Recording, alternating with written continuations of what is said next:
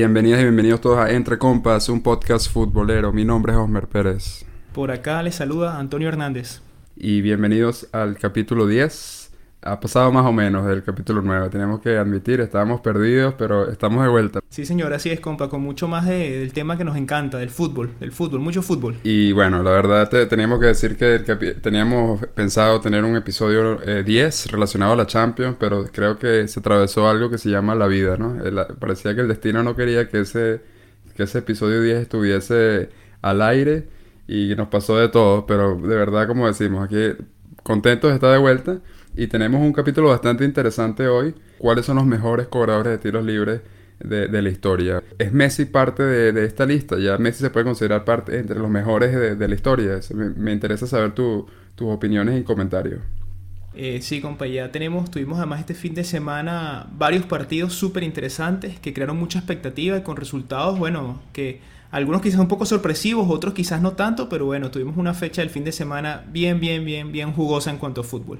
Pero antes que todo, recuérdenos por ahí, compa, ¿dónde pueden contactarnos? Sí, nos pueden seguir en Instagram, estamos en arroba fútbol entre compas, eh, nos pueden enviar un correo entre compas gmail.com y nos pueden conseguir en, en, todas las plataformas de podcast, Apple Podcasts, Google Podcasts, Spotify o en cualquier lugar en, Google, eh, si googlean nuestro podcast, pueden salir o escuchar en, el, en, la plataforma que mejor les sirve. Y es verdad, ha pasado muchísimo esta, esta semana. Este, tuvimos Champions, tuvimos eh, bastantes sorpresas, unos partidazos este fin de semana.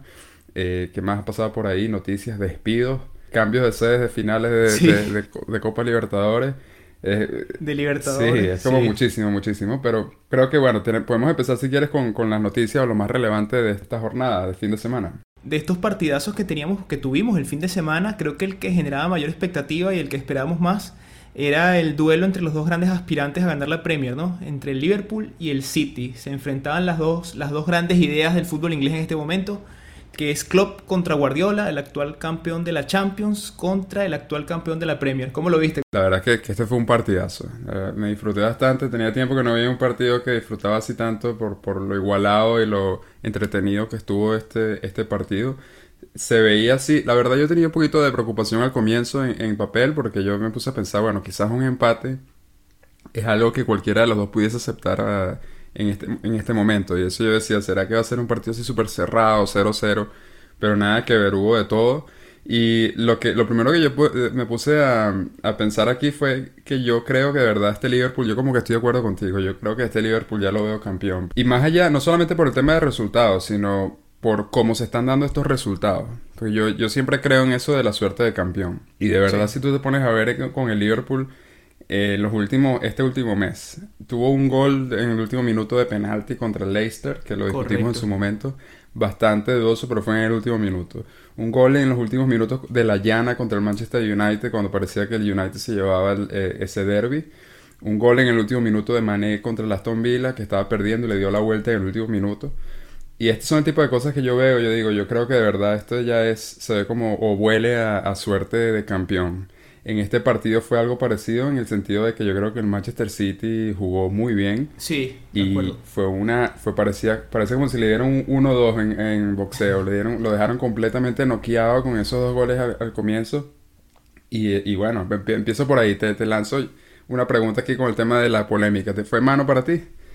Mano de eh, Alexander Arnold. La primera, compa, para mí no es penal, porque creo que, y creo que cuando revisan el VAR, creo que la, el criterio que está tomando el árbitro para darle validez al gol, bueno, para, darle un poco de contexto a la gente, eh, hay una mano, una mano de Alexander Arnold en el área del Liverpool, que parecía un penalti para el Manchester City, no lo pita el árbitro, deja continuar, y ahí mismo en el contraataque en la jugada viene el, el gol del Liverpool, ¿no? El primero, ¿no? El 1 a 0. Sí.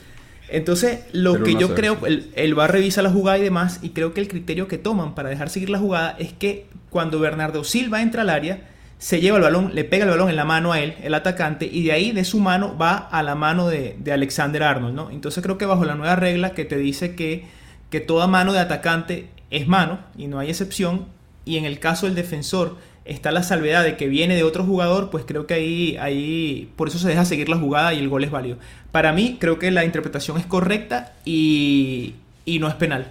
¿Y la otra? ¿Qué te pareció? ¿La otra mano que hubo? La otra mano no me pareció penal de mí porque era estaba en como una posición natural la, la mano, o sea, no podía poner en ningún lado la, Alexander Arnold la, la, mano. Yo creo que la, la, primera fue la que me pareció que, y, y bueno, en, los, los comentaristas que estaban viendo el partido, entre ellos no se ponían de acuerdo de, si era o no era mano. Yo creo que era, era discutible en el sentido de que lo que tú ves cuando, cuando, la, cuando la pelota fue en dirección hacia, hacia Sterling, Sterling iba a quedar solo. Que es lo que yo vi, que eh, era como que iba, iba a tener una... Eh, tuvo beneficio al final esa mano de Alexander Arnold, obviamente para Liverpool, pero además cortó un ataque que iba a quedar solo Sterling frente, frente al portero. Pero a mí el tema de lo de las manos, me, a mí lo de eh, las reglas y el bar y, las manos, me, la verdad me tiene un pelito frustrado, puede ser la, palabra, porque yo siempre he sido de los que, o por lo menos yo crecí pensando que tú juegas una manera estás jugando en, la calle con, gente. Y siempre ocurre que cualquier, cada vez que te golpea la pelota en la mano, sea como sea, es mano. Y todo el mundo pita, canta mano y se acabó y cobra su mano. Y yo siempre era de los que estaba molesto por eso, porque decía, no, pero es relativo, ¿sabes? La pelota fue a la mano y tal. Y ahorita parece como que el bar le da razón a todos estos años yo estaba luchando eso, ahora me parece que nada que ver, no vale la pena. Todo lo que toca o roza la mano, la gente inmediatamente empieza a decir es mano. Y entonces por eso me parece que esto de la Premier League fue este, en esta ocasión algo bueno, porque el VAR ha estado muy criticado en la Premier League estas últimas semanas. Y yo creo que la verdad me parece que esta interpretación está bien, pero es, consistente con el resto de, de Europa, yo no creo. Es que ese, es el problema. Lo que pasa es que exactamente, estamos viendo que existe el VAR, ya tenemos el VAR, ¿te acuerdas que bueno, la Premier fue una de las últimas ligas en incorporarlo? Ya tenemos VAR en las diferentes ligas, ya tenemos VAR en la Champions, ya tenemos VAR en las competiciones internacionales, pero parece que el criterio no, no pasa a ser el mismo, ¿no? Y es lo que sigue generando polémica. Bueno, creo que, creo que si la gente pensaba que con el, con el nacimiento del VAR y esto del arbitraje iba a morir la polémica, bueno, creo que es que no, no entienden mucho de qué va el fútbol. La polémica siempre va a existir. Y siento que mucho de la polémica ahora es eso, que no es el mismo rasero. Que criterio que vemos en una liga no necesariamente se aplica en otro, o hasta en las mismas ligas a veces vemos un criterio en un partido que luego en otro partido cambia, ¿no? Entonces, bueno, al final esto sigue pasando porque sigue siendo prerrogativa del árbitro.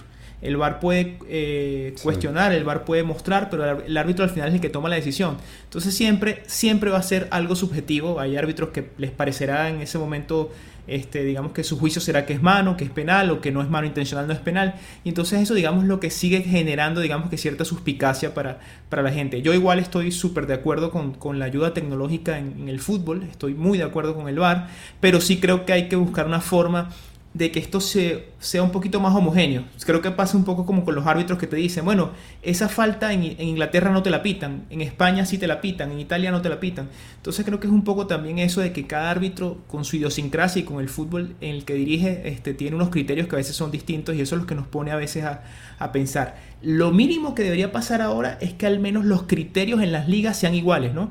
Ya bueno, a lo mejor en, en España no, pero, pero que no veamos que una mano en Inglaterra se pita y en otro partido, en la misma liga en la Premier, sí se pita, ¿no? E, eso sería lo ideal.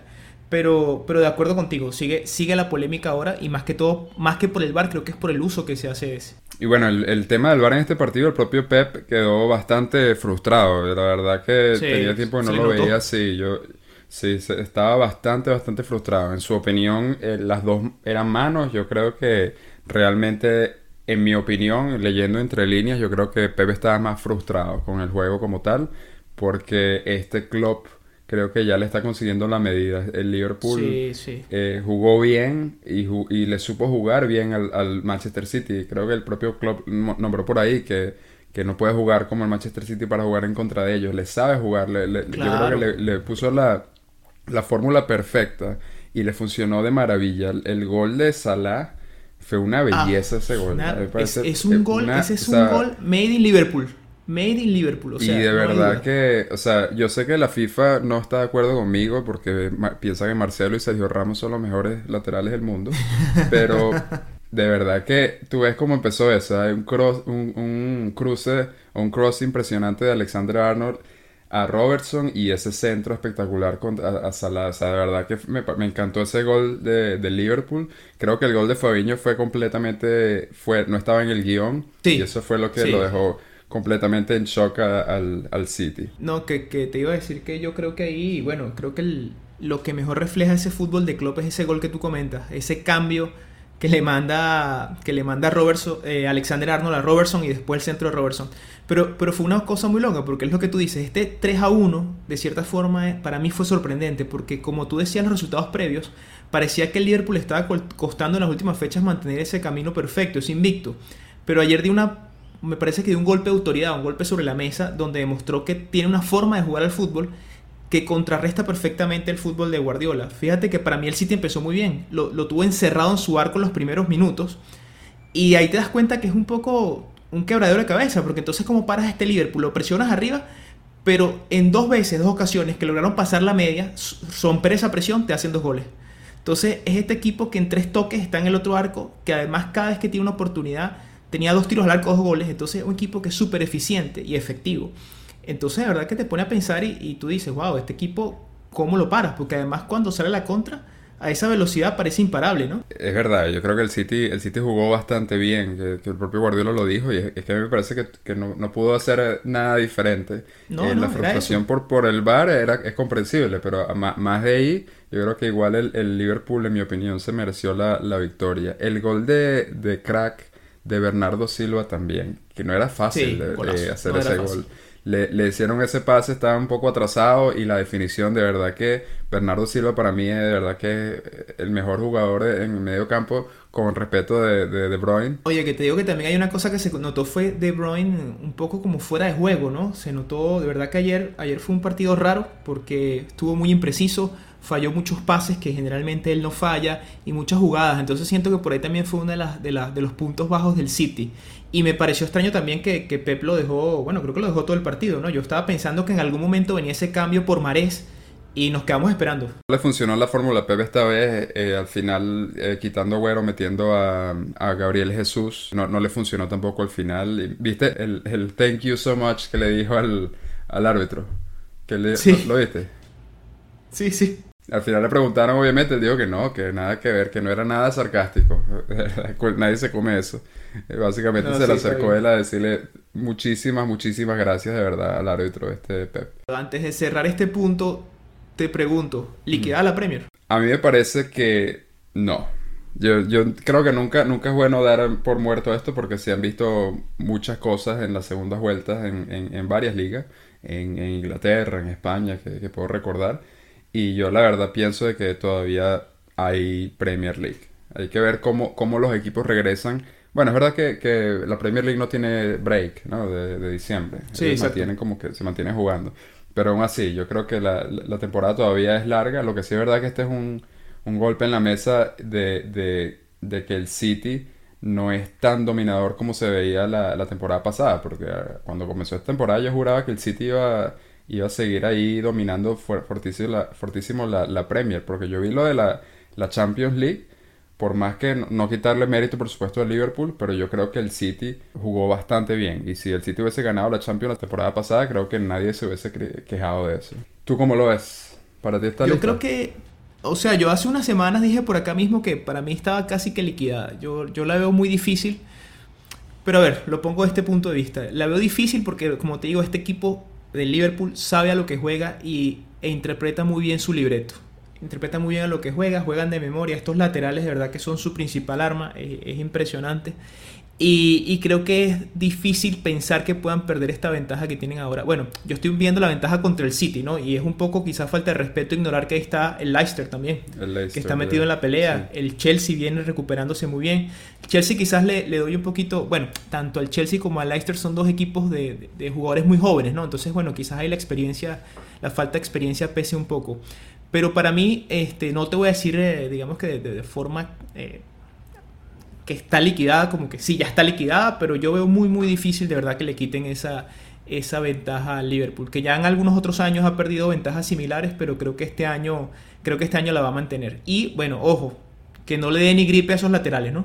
Sí. Que se mantengan sanos y que estén bien, porque ahí sí es que, bueno, ya esas piezas fundamentales que tiene, que tiene Klopp. Porque si tú me preguntas, como yo siento que no tiene una plantilla tan larga como quizás, quizás la tiene el City, hay otros jugadores que pueden sustituir a otras posiciones, pero yo siento que las posiciones que no hay forma quizás de sustituir en el Liverpool con ese funcionamiento son ambos laterales. No, es un buen punto, la verdad, porque ahorita me pongo a pensar, además de los laterales, si Van Dijk se, se lesiona, no es que tiene tampoco un, no, tampoco, un buen recambio por ahí. En la delantera no tiene tanto... O sea, yo creo que es verdad. Quizás le, está faltando un poquito de profundidad a esa plantilla. Y quizás por ahí es que viene la, el, la, caída. Si es que viene, llega a caer una... Viene a haber una caída del Liverpool, puede ser por ahí. Quizás que le, se le quedan la, le falta piernas al final. Vamos a ver.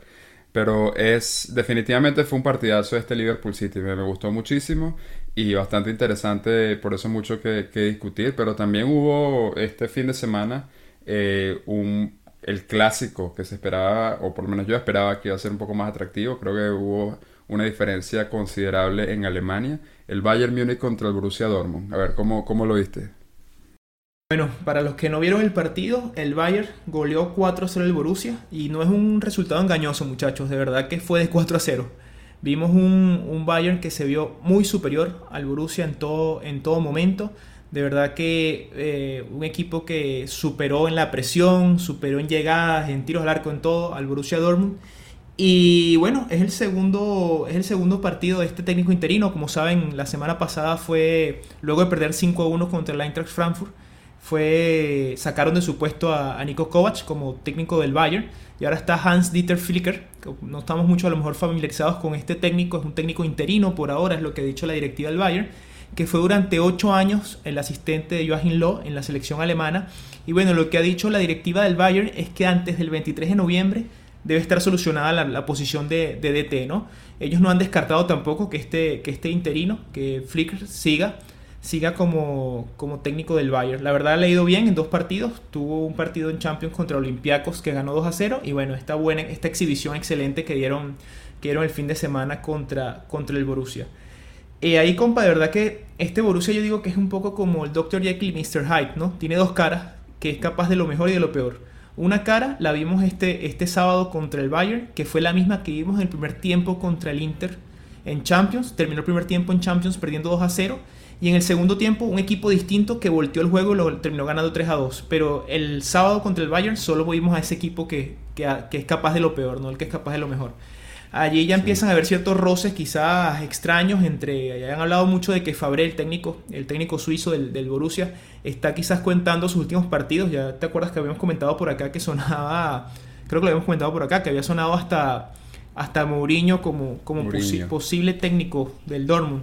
Y bueno, fíjate que él hizo algo que, no es muy común. Sacó a Jadon Sancho, lo sacó a los 36 minutos.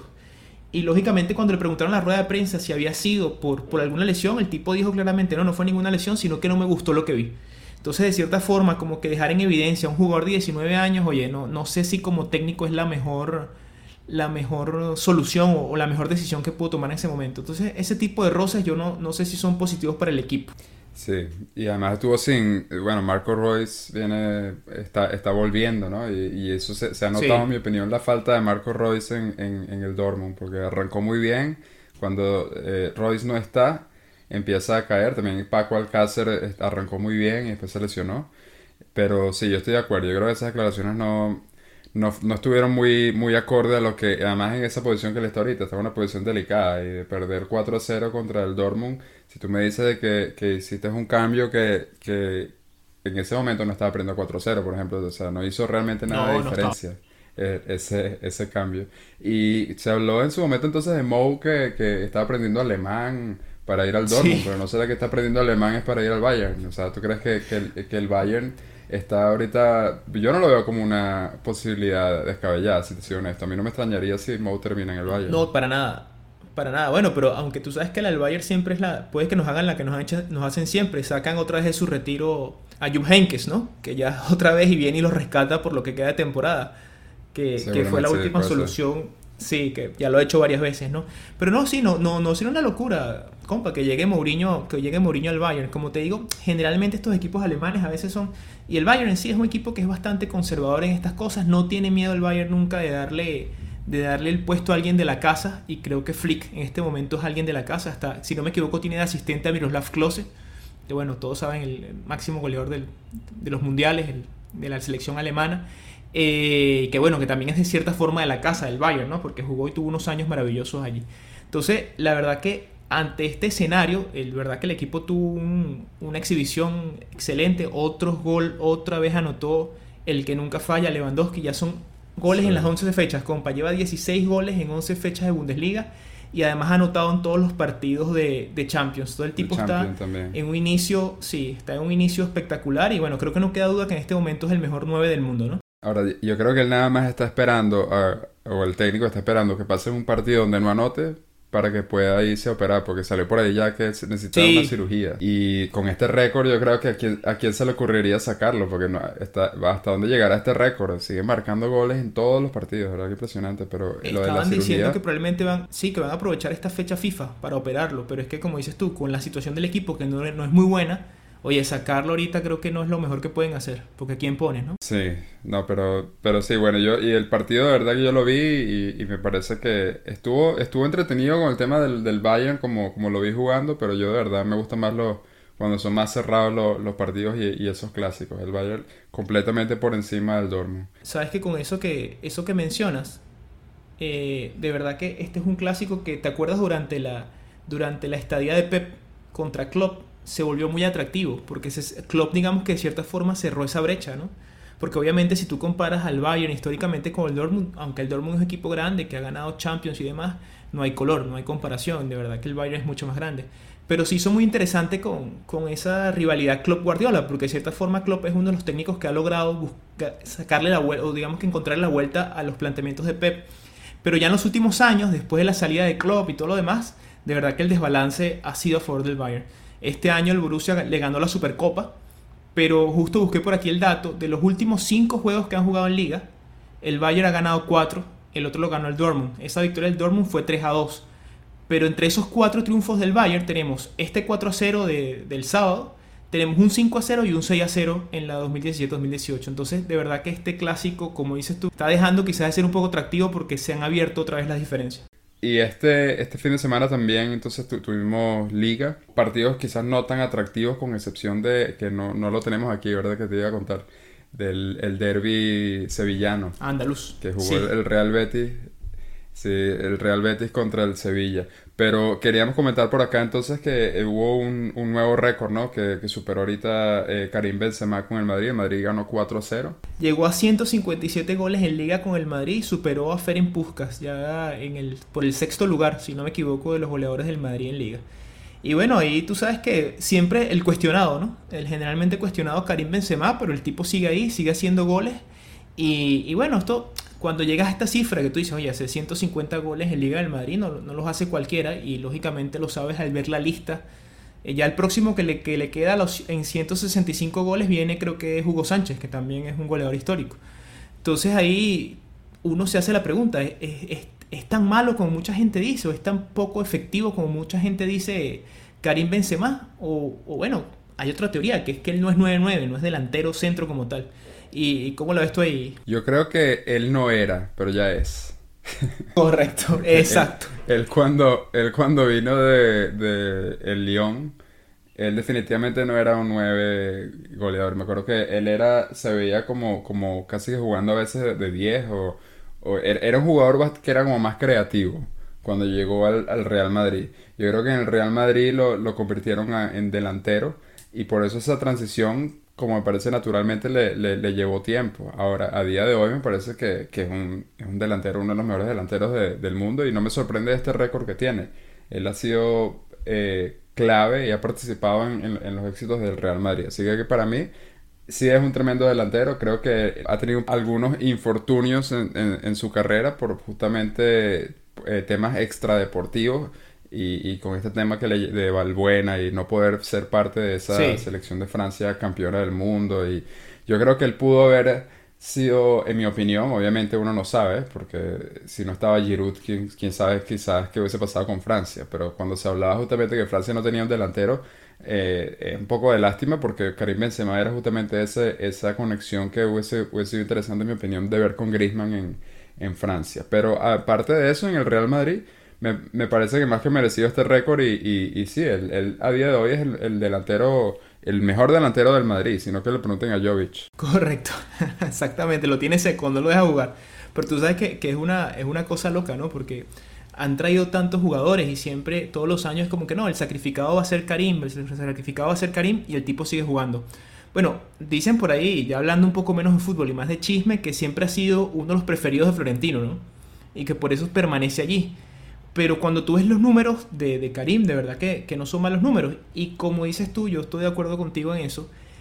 Él lo han convertido de cierta forma en delantero. Un jugador que quizás aporta muchas más otras cosas, no necesariamente goles. Aunque hace sus goles también. Es un tipo que abre espacio, es un tipo que da el último pase. En verdad, un jugador que, que es muy inteligente y que uno, uno podría pensar y uno dice, bueno, también él tuvo una cosa. Él coincidió, casi ha coincidido casi todos sus años en el Madrid con Cristiano. Cristiano es una aspiradora ofensiva. ¿Qué quiere decir esto? Cristiano absorbe todo lo que es ofensiva en sus equipos. Eso es, eso es normal por el tipo de jugador que es.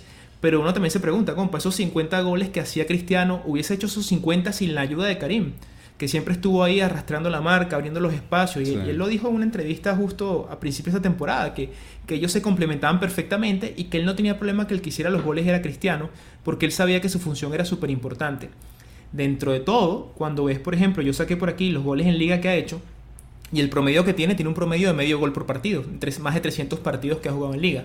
En Champions es de 0.53, tiene 62 goles en Champions, también está entre los máximos goleadores de la Champions. Y cuando ves más o menos lo que ha hecho por liga, es una cosa también muy positiva, un jugador que prácticamente no ha tenido lesiones graves, ha jugado en 10, 10 temporadas casi, tiene el Madrid 9 creo que completadas, esta es la décima tiene 31 ah. partidos en promedio jugados por temporada, lo cual es un número bastante alto, y 14 goles, ¿no? Que claro, eso complementado a los que te hacía Cristiano, eh, es una buena, una buena aportación ofensiva, más las asistencias y demás. Lógico, también yo creo que él ha tenido una, una suerte que es que ha fallado a veces goles en partidos importantes y eso tú sabes que eso marca enseguida a los delanteros frente al, frente al público, ¿no? Y creo que, creo que eso es un poco también de, como dices tú, infortunios que a veces ha tenido, bueno, que no, no, las ha tenido todas consigo en algunos momentos, pero cuando ves esos números te das cuenta de que sí está en la historia del Madrid y que, y como dices tú, en este momento ya es el delantero sin discusión. Y bueno, ahora sin Cristiano, digamos que toda la carga ofensiva recae sobre él. Sí, no, bien, bien interesante. No sabe que era un gol cada dos partidos, me parece que está bien para, para un delantero en general. No, es, un muy buen es un muy buen promedio. Te doy otro datico por aquí que publicó Marca que me pareció súper interesante. Desde que se fue Cristiano, lleva 41 goles Karim Benzema. Y esto me recordó, busqué otro dato que me recordó que hace muchos años, cuando Cristiano se va del United, esa siguiente temporada, eh, Rooney tuvo su mejor temporada goleadora en el United. Y era exactamente lo mismo, porque él decía, bueno, ahora yo tengo más, más digamos, la prioridad ofensiva. Y en aquel momento marcó 34 goles en esa temporada Rooney. Nunca había marcado más de... Eso fue 34 en todas las competiciones. Ese año marcó 26 goles en Premier. Nunca había hecho más de 20. Entonces fíjate cómo, digamos que, claro, lógicamente es como, vamos a decirlo así, como un agujero negro de goles, Cristiano, ¿no? O sea, si te le paras al lado, obviamente te los quita a todos, porque bueno, es su forma de jugar y su forma de ser. Entonces, bueno, bien por Karim, vamos a ver cómo le va esta temporada, está pichichi ahorita y bueno, vamos a ver si, si Messi se lo empareja o, cómo va a terminar esa, esa competencia goleadora. Sí, porque hablando de Messi, podemos entrar en el, en el próximo tema, ¿no? En el siguiente tema. ¿Te parece? Porque porque es que Messi, yo quizás cuando, cuando empezó esta, esta temporada, por lo mal acostumbrado que nos tiene, porque ese es el tema. O sea, empiezan, qué sé yo, cinco partidos, además él venía, empezó medio lesionado. Y tú ves de que pasan seis partidos, creo que fue, que no había marcado un gol, que está bien. O sea, en una situación normal está bien. Él no, él no es un 9 de área pero nos tiene tan mal acostumbrados que ya la gente está diciendo, bueno, quizás ya empezó el, declive, o los, aquellos que están esperando diciendo, bueno, ya, ya es el momento. Todos los años, todos los años lo mismo. Todos los años viene. Y ya está, Messi ya le está cazando ahorita eh, el pichichi otra vez a Benzema, que está así como que, coño, otra vez aquí viene otra vez Messi. Eh, Messi tuvo un hat-trick este fin de semana. Barcelona ganó 4-1 contra el Celta. Pero quizás el highlight de, de ese hat-trick fue que dos goles fueron idénticos de tiros libres, golazos. Sí. Pero golazos, así que, que de verdad que tú los pones uno al lado del otro y parece que estoy viendo la repetición del, del mismo Yo gol. Yo pensé que era la repetición, compa. Yo estaba viendo, no pude el partido, me estaba viendo el resumen y dije, oye, pero ¿por qué me ponen el segundo gol dos veces?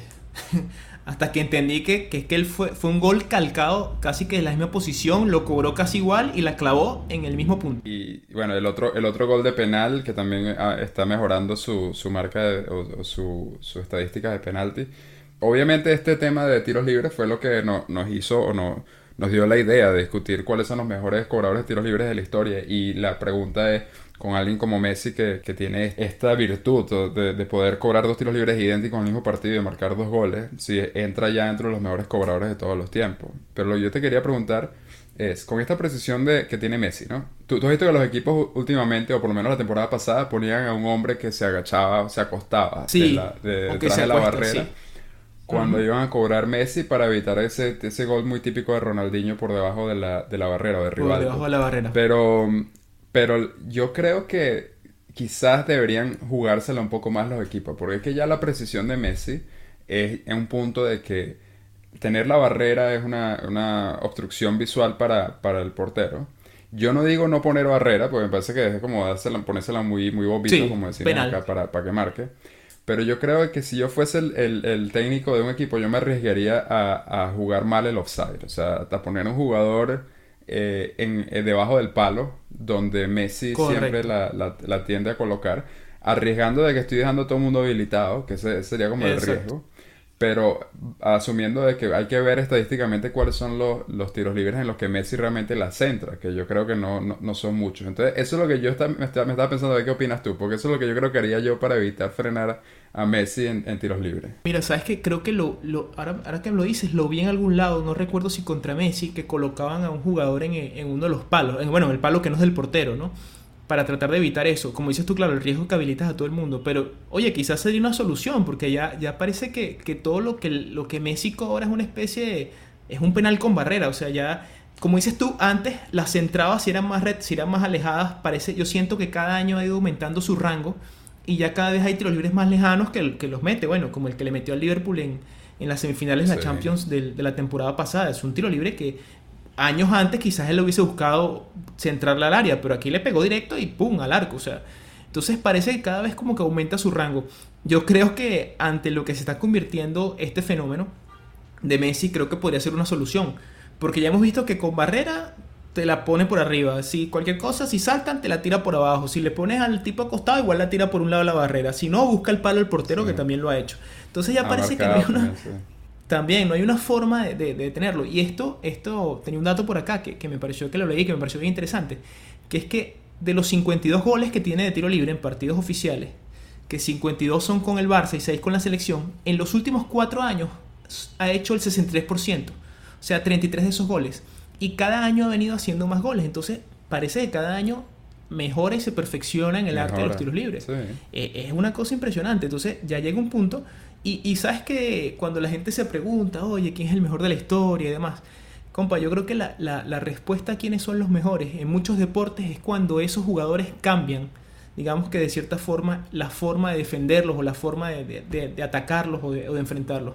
Y bueno, yo creo que Messi es lo que está haciendo, está, está, haciendo que eventualmente, como dices tú, a lo mejor poniendo un defensor debajo del, del, arco o viendo cómo, bueno, ya lo, ya lo hizo con el jugador este acostado debajo de la barrera, cómo ha ido cambiando, digamos que la, la, las costumbres del deporte para que se puedan adaptar a lo que él o para tratar de detenerlo. Pero bueno, siguen, siguen, me imagino que siguen quedándose la cabeza los rivales, ¿no? Sí, y, y bueno, lo, lo, de Messi, yo estoy de acuerdo. A mí me parece que cuando, cuando jugadores cambian en general, jugadores y técnicos cambian el, el fútbol como lo conocemos, es que realmente se puede considerar que son lo, los mejores en, en, la historia. Y Messi definitivamente es uno de esos. Está reinventando eh, yo Así creo es. que recor recordar también, hace, no estamos hablando de hace mucho, hace unos cuatro años, cuando se estaba esta discusión de tiros libres, era obviamente para todo el mundo que Cristiano Ronaldo era el, el, el mejor entre los dos en tiros libres. Sí. Y ahora la, la, diferencia es, pero brutal. O sea, de, de, de Cristiano contra Messi, eh, creo que no ha marcado un gol en, do, en, en esta todavía. En la temporada pasada, 8 de Messi, 0 de Cristiano de tiro libre. Y esta temporada va 4 a 0. Muchachos, si los que nos escuchan creían que aquí no teníamos también la, la comparación de siempre, bueno, lo siento, también tenemos que caer en la comparación sí. Cristiano-Messi como en todos los medios. Eh, bueno, compa, sí, en, los últimos, en las últimas dos, eh, dos temporadas creo que 12 a 0 creo que leí a favor de, a favor de Messi, ¿no? Y aún así, bueno, Cristiano creo que todavía tiene dos tiros libres más que, que Leo en su carrera pero en los últimos años ha sido una, una diferencia abismal, ¿no? Porque parece que uno va en línea ascendente y el otro en descendente. Exactamente. Cristiano Ronaldo tiene 53 goles de, de tiros libres, uno más que Messi. O sea, Messi uno más. uno nada más de, de, alcanzar, que lo, lo va a superar a este ritmo. Yo creo que no hay, ah, no, no, no hay duda no que lo, lo va a superar. Y yo sí vi que, que los que estaban diciendo, no, pero este realmente es 54 porque el gol de esta, de esta jornada de, de Ramsey que se lo quitó. Yo no creo que ese es un gol de tiro libre que Cristiano estuviese orgulloso de, de decir, no fue gol mío de tiro libre. De sumarlo. Fue un horror del portero. Sí, fue un horror del portero también. Pero bueno, esa es la comparación, como dices tú, que, que nunca, nunca va a faltar con- de Cristiano Messi. Messi en general nos tiene ya acostumbrado. Dos goles de tiros libres iría a ser una- las portadas de todos los diarios, pero ya nos tiene tan acostumbrado que fue otro día más de Messi, Sí. y otro hat-trick más. Sí. Que ese es otro. Es Eh, hat-trick también no tengo el dato aquí, pero sé que está superando, creo que igualó a alguien de hat-trick, o fue el propio Cristiano que igualó, o superó. Creo que estaban por ahí, porque creo que estaba uno. Sí.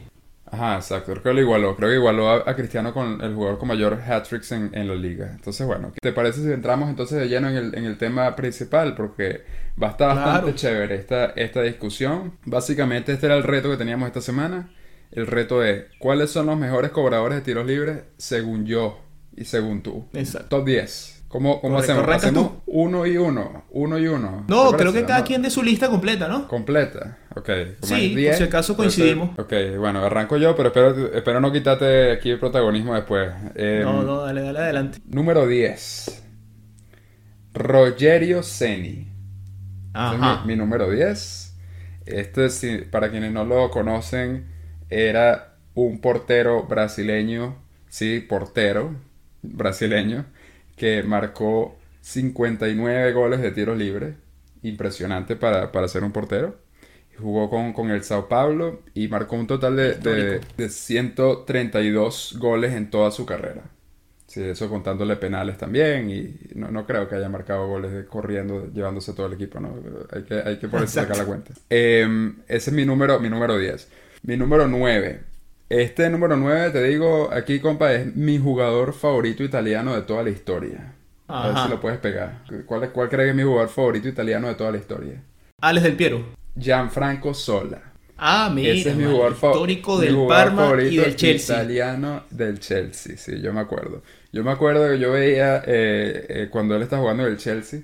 A mí me encantaba como jugaba Gianfranco Sola, me parecía que era un crack. Jugadorazo. Y, y- Sí, señor. sí, y entonces era pura elegancia. Es el segundo mayor goleador de tiros libres en la historia de la Premier League, con 12 goles, igual que, que Titi Henry. Número 8. Uno que no podía faltar aquí, Diego Armando Maradona, eh, Muy bien. con 62 tiros libres. No creo que más se puede decir del Diego. Eh, yo, yo creo que fue una lástima que yo realmente no lo pude ver eh, en, su, en su prime, para decirlo así. Cuando, cuando Correcto. él se estaba ya retirando en el 94, fue que yo estaba empezando a ver fútbol. Pero sí, Diego Armando Maradona con esos 62 tiros libres obviamente tenía que estar en esta lista para mí. Número 7, un especialista también eh, y muy linkeado a la historia del de, el éxito del Dream Team del Barça, ju- justamente con un tiro libre, Ronald Koeman. Correcto. Eh, que también es definitivamente un especialista de tiros libres, con el Barça en, su- en el 92 y, y con Holanda también. Número 6, aquí vamos a empezar con, con la polémica quizás. Número 6, Lionel Messi. 52 tiros libres. Lo puse en mi top 10. Yo creo que lo puse en el número 6. Quizás realmente vi- viendo la lista, y no sé si tú estarás de acuerdo, pero a mí se me hizo dificilísimo armar esta lista. Se me hizo muy difícil. Eh, A mí también. Porque habían de- demasiadas, demasiadas opciones que elegir y pensar dónde poner a Messi, porque para mí Messi es como una proyección. Yo creo que Messi, si sigue en esta línea, él va a terminar eh, mucho más arriba quizás, o, o- o luchando entre los mejores. Yo, yo, yo lo que veo como él está cobrando tiros libres y la manera como coloca la pelota, yo creo que realmente ya él está encaminado a eso, a, a- a Sí. ser más histórico aún en este, en este renglón. Bueno, y seguirá subiendo en la lista, compa, de los récords, haciendo cada vez más goles y ya probablemente en unos años, no muy lejanos, probablemente lo veremos de primero en esa lista, ¿no? De anotadores de tiro libre. Sí, y vamos a ver, aquí yo creo que va a haber polémica con, con los que están y los que no están, porque aquí ya te puedo decir aquí de una vez te suelto que eh, Messi es el único en mi lista que está activo. Así que ya, Ah, ya ahí caramba. me estoy, estoy espoleando de, de quién no está en la lista. Em, número 5, Ronaldinho. 66 tiros libres. Yo quizás había haber explicado al comienzo que para mí cuando yo armé esta lista yo lo hice del criterio mío de los que yo vi. Los que yo vi, o lo- eh, básicamente uno de los que mi opinión es el, el jugador que cuando hay una situación de tiro libre cerca del área, ya tú puedes pensar, ver, esto es gol. Sí. O sea, eso fue, eso fue lo que yo pensé que dije, en el, estos top 10, todos estos jugadores que yo tengo aquí, es, tienes un tiro libre y ya, ya tú estás pensando, esto seguramente va a terminar en gol. Entonces, Correcto. por eso aquí te- puse aquí a Ronaldinho número 5, 66 goles de tiros libres. O sea, creo que no hay, no hay mucho que, que comentar. Ese gol de, contra Inglaterra. eh, muchísimos goles que hizo con el Barça también. Con la Sí. selección. O sea, de verdad que, que un fenómeno eh, Ronaldinho. Número 4. Este es un jugador que para mí, a mí me- de verdad, bueno, muy controversial, pero yo recuerdo que lo vi de, de- de niño yo en el calcio y era impresionante. Ese donde, donde cada vez que cobraba con esa zurda Ya sé era cuál es, gol. también lo tengo. Eh, ese es mi número 4, con la Lazio, que yo decía la Lazio con la misma camisa de Argentina, con el, con el buen color que tenía Argentina, porque eran puros argentinos. Sinisa Mihailovic. Eh, Sí, señor. De verdad que de lo mejor, de lo mejor que yo he visto cobrando tiros libres. De Eh, acuerdo. Impresionante. Y sí, controversial, eh, con incidentes de todo tipo, pero ahí está. Dentro y fuera. Eh, dentro y fuera, totalmente. Él, junto a Pirlo, es el que más goles de tiro libres ha marcado en toda la historia de la, de la Serie Es A. correcto. Así es. Número 2. ¿Ya estoy en el 2? No, me- número 3. No, tres. Ajá. Y aquí, ajá, número 3. Y aquí ya vamos a ver cuánta, cuánta gente de la audiencia va, va a desconectar el capítulo ahorita aquí de, de, fanatismo. El podio. Ajá, pero vas a tener que dar mis explicaciones. Juan Arango. Yo voy a explicarle- Muy bien. explicarles por qué. Eh, Juan Arango eh, quizás él, eh, ha sido el jugador venezolano más famoso de los, de los últimos tiempos. En mi opinión es un, es un jugador infravalorado en, en este ámbito de tiros libres. Y digo infravalorado es porque su carrera no, no fue en equipos de élite, sino él, Sí. él empezó a conocerse eh, desde México. Y en eh, México. con el Monterrey, el Correcto. Pachuca. El Benito Floro después lo llevó al, al Mallorca en España, que fue donde ya estaba en una liga donde mucha gente po- lo podía ver. Y después él decidió ir a, a- al Bayern Mönchengladbach, eh, un equipo en el que a pesar que hoy en día es líder, en aquel momento no lo era. Entonces había como un salto en- a otro equipo relativamente poco conocido. Y quizás por eso es que me parece que no, no mucha gente lo conoce. Obviamente uno como venezolano lo, lo conoce, pero de verdad, si no lo han visto, yo les recomiendo que busquen en YouTube los goles de tiro libre de Juan Arango. Inclusive eh, recuerdo que uno estaba pendiente, obviamente, de cómo en, en la FIFA, cuando uno jugaba FIFA, lo ponían como el mejor cobrador de tiros libres, porque él lo era. Eh, eh, en su momento él era el mejor cobrador de tiros libres en el mundo. Y por eso es que a mí me parece que es más que merecida su, su posición en el, en el podio, porque de verdad, en mi opinión, la mejor zurda que he visto cobrando tiros libres. Y con Venezuela y con cualquier equipo, cualquier tiro libre cerca del área era gol de Arangol. Entonces, por eso, Juan Arango, número 3 para mí. Número 2, David Beckham. Muy bien. David Beckham creo que no necesita eh, mucha explicación de por qué está en esta lista, porque él era definitivamente un especialista de tiros libres. Eh, el por qué está de número 2 en mi lista, yo creo que es por justamente la precisión que tenía David. Eh, él muchísimos golazos que hizo de tiro libre, pero más allá de, de eso era también muchísimas asistencias. Casi que cada tiro de esquina, los centros Los que, centros que del se tipo. lanzaba eh, eh, o los pases largos eran impresionantes el nivel de, de precisión que, que él tenía en cada uno de esos pases. Creo que los goles más famosos que, que él hizo eh, están relacionados a tiros libres cuando jugaba con el Manchester United. Me acuerdo, por ejemplo, contra una que le hizo al Barça en Champions League, en un 3 a 3. Eh, me acuerdo de, de, eh, por lo menos la clasificación, a, creo que el Mundial 2002 con Inglaterra Correcto. en el último suspiro fue un golazo de, de- tiro libre también. Y bueno, con el Real Madrid, por supuesto que, que también. Entonces, para mí, David Beckham era, era uno de esos que, de nuevo, eh, es alguien que completamente es eh, un, un killer en tiros libres. Y casi que esa era una faceta que tú preferías tenerlo ahí porque sabes que te iba a hacer un gol inmediatamente con cualquier tiro libre. Por eso para mí, eh, poniendo un poco de estadística, hizo 65 goles en total, que son bastantes también, entonces también pone más peso de ponerlo a, este, a estas alturas en la lista. David Beckham, número 2 para mí. Número 1, creo que no hay sorpresa aquí, este es el, el jugador que más goles ha hecho en toda la historia de tiros libres, de la historia del fútbol, con 77 goles de tiro libre, increíble. Eh, Juninho Pernambucano. Ahí creo que no hay sorpresa. No, no creo que se haya visto otro jugador como él eh, en términos de, de cobrar tiros libres. Eh, era una bestia, como, como jugaba con el Lyon. quizás el equipo con el que más se hizo notar por los años 2000. Eh, también, más allá de, la, de, de, los tiros libres, era también la manera como él, o la técnica que él utilizaba, porque era una, una técnica muy particular. A mí lo que más me gustaba de él, además del tema del tiro libre, era justamente como él hacía algunos pases que como que rebotaba hacia atrás y le caía perfecta, le, botaba perfecto para que el delantero tuviese una oportunidad. Entonces se lanzaba un pase como de 40 metros y en lugar de hacer correr más al delantero se lo ponía casi que caía en una en un cojín. Es una cosa increíble. Entonces, eh, de nuevo, precisión y, demuestra que es algo más de, talento y de, y de, práctica, pero a mí me parece que número uno no podía haber otro, Juninho Pernambucano.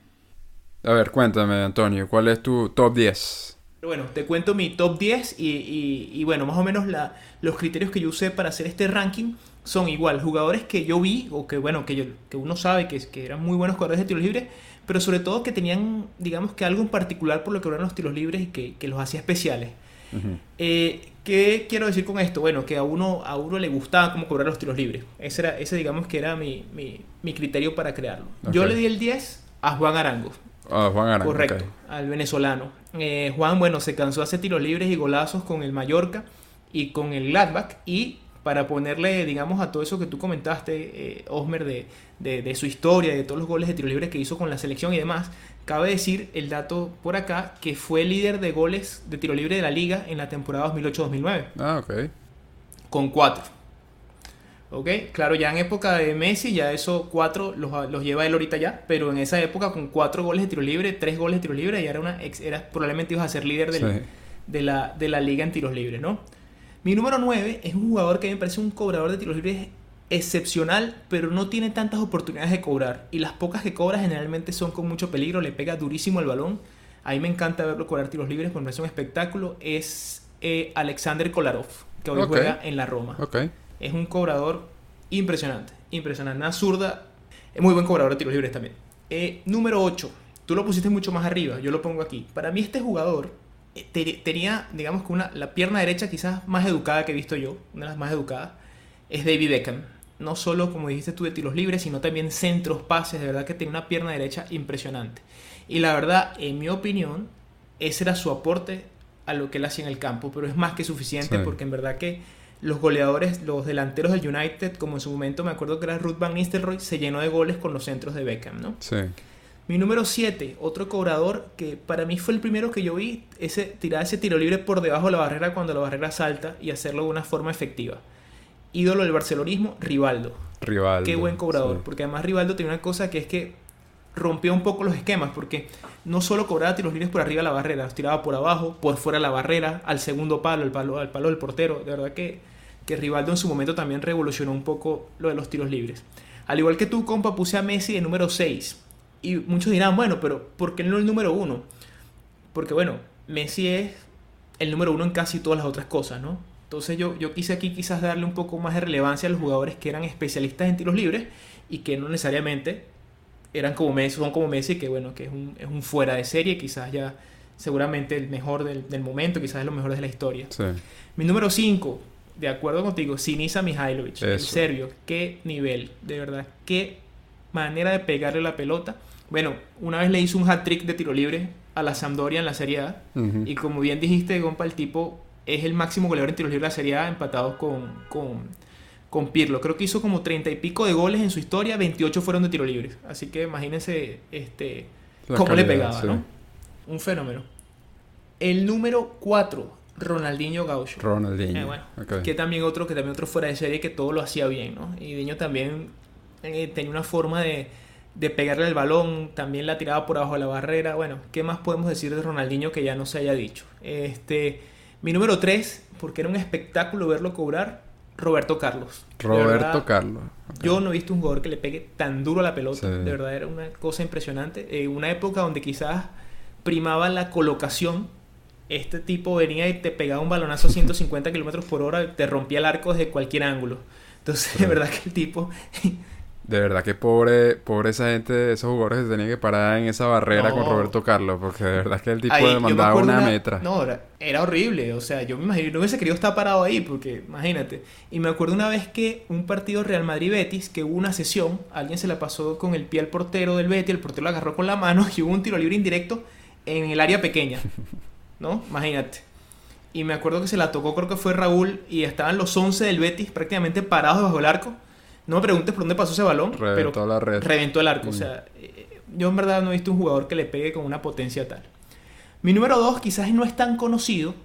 A ver. Mi número 2 no es tan conocido, pero es un jugador que también era un espectáculo cobrando tiros libres. Además, porque tenía una forma de pegarle que era como, como una curva que caía, ¿no? Siempre sus tiros libres eran como que subían y bajaban. A ver, déjame ver si la Eh, pego, déjame Marcos. Asunzao. Ah, perdón, ya lo Marcos dije. Marcos Asunzao, wow, ok. ¿Quién no. creías que era? No, no, igual no le iba a pegar jamás. No me imaginé esa, ¿verdad? Ah, bueno. Marcos Asunzao, jugador brasilero del que jugó en el Betis, está con el Betis y que muchas veces fue, fue líder de, de los goleadores de tiro libre en la, en la Liga Española. Y bueno, el número uno, sin duda, Juninho Pernambucano. Sí, sí, sí, de verdad que, era, que el tipo era un espectáculo.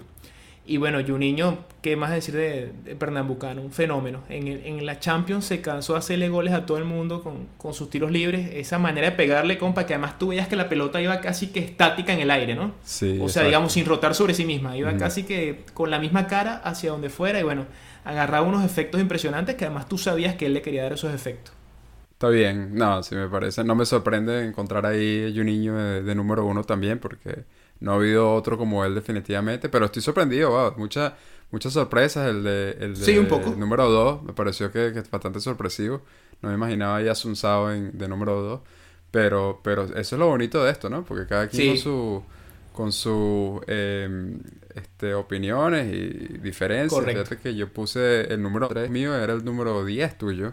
Y eso me, me, me gusta que, que haya esa variedad entonces. Pero, pero está bien, bien, bien chévere tu lista. Me gusta tu lista, la mía obviamente está mejor, pero, pero bueno, de, de verdad, eso son cuestiones de opiniones. Sí, bueno, no. Está bien, bueno, ojalá algún día podríamos, pudiéramos armar ese 11 a ver, a ver, a ver qué pasa. Bueno, poner esos 10, digamos, en una competencia. Mira, pero tú pusiste otro reto bueno por ahí, ¿no? La pusiste un Ajá. poquito más difícil.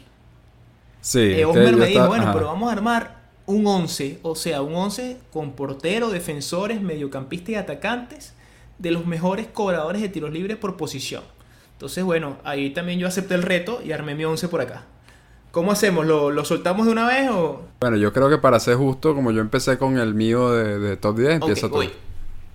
Solo te recuerdo que, bueno, estoy esperando que tenga formación y técnico. y Ah, con banca, técnico. todo. Ah, bueno, también. Bueno, Eso no lo había hecho, pero ya se me, ocurre, se me ocurre un técnico que haya sido buen cobrador en su época.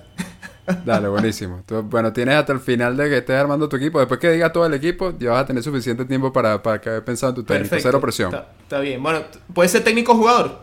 No, no, no, no. no ah, no. técnico jugador. Es una pusiste cosa más- seria. Una cosa todavía. seria. Mira, el primero, mi portero es Rogerio Ceni, como tú nombraste, más de 130 Ok. goles en su carrera, bueno, de tiro libre, algunos, eso, ahí eso incluye esos 30 tiro libre y penalti, ¿no? Pero también de tiro libre una, una institución en lo que es el Sao Paulo. Mi lateral, yo alineé aquí, esto es un 4, 4, 1, 1, si lo queremos ver así. Mis cuatro defensores son, mi lateral derecho es Dani Alves. Dani es un cobrador impresionante de tiros libres, pero en su carrera coincidió generalmente con jugadores que nunca le dieron mucho chance de cobrar. En el. Barça no cobró mucho porque obviamente coincidió con Messi y, y bueno.